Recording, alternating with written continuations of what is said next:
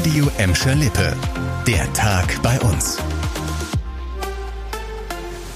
Mit dir Kübner, hallo zusammen. Schon bei normalem Betrieb brauchen Gelsenkirchner oft starke Nerven in ihrer Kfz-Zulassungsstelle. Aber das war jetzt doch noch eine Nummer härter. Seit gestern Vormittag ging in der Behörde an der Wildenbuchstraße gar nichts mehr. Die Verbindung zum Kraftfahrtbundesamt war gekappt. Ein Problem mit der Software steckte laut Stadt dahinter. Alle gebuchten Termine mussten verschoben werden. Heute Nachmittag kam dann endlich die Entwarnung von der Stadt. Die Software funktioniert wieder. Sollte das System stabil laufen, soll der Betrieb morgen wieder wie gewohnt starten. Dann können wieder Autos an- oder abgemeldet werden. Allerdings haben sich laut Stadt mittlerweile 170 Terminanfragen allein von Autohändlern angesammelt. Morgen könnten es dann schon 300 sein.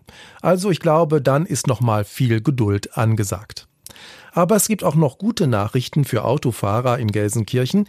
Die Arbeiten an der Bahnbrücke Fischerstraße in Horst sind drei Monate früher fertig als geplant.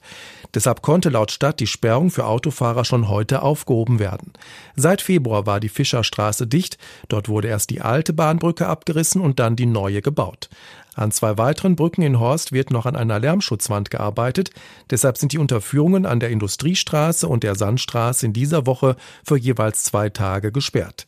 Ab kommender Woche Montag muss dann noch die Fahrbahndecke an der Industriestraße neu gemacht werden. Zwei Wochen lang wird die Straße zwischen zum Bauverein und Buga Park gesperrt von Horst nach Rotthausen. Dort geht wohl bald ein Wunsch von vielen Tierhaltern in Erfüllung. Die Planungen für den ersten Tierfriedhof bei uns sind angelaufen.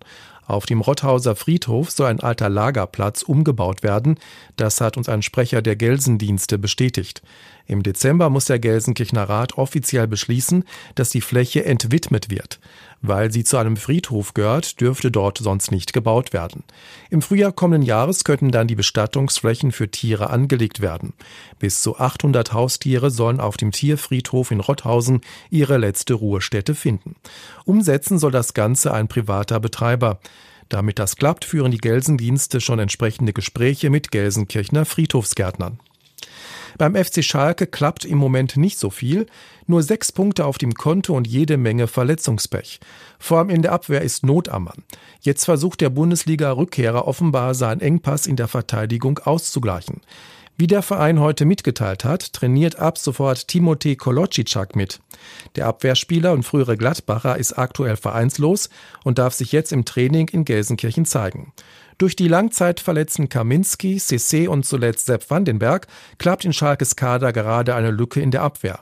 Beim Training heute fehlten außerdem weitere Spieler verletzungsbedingt.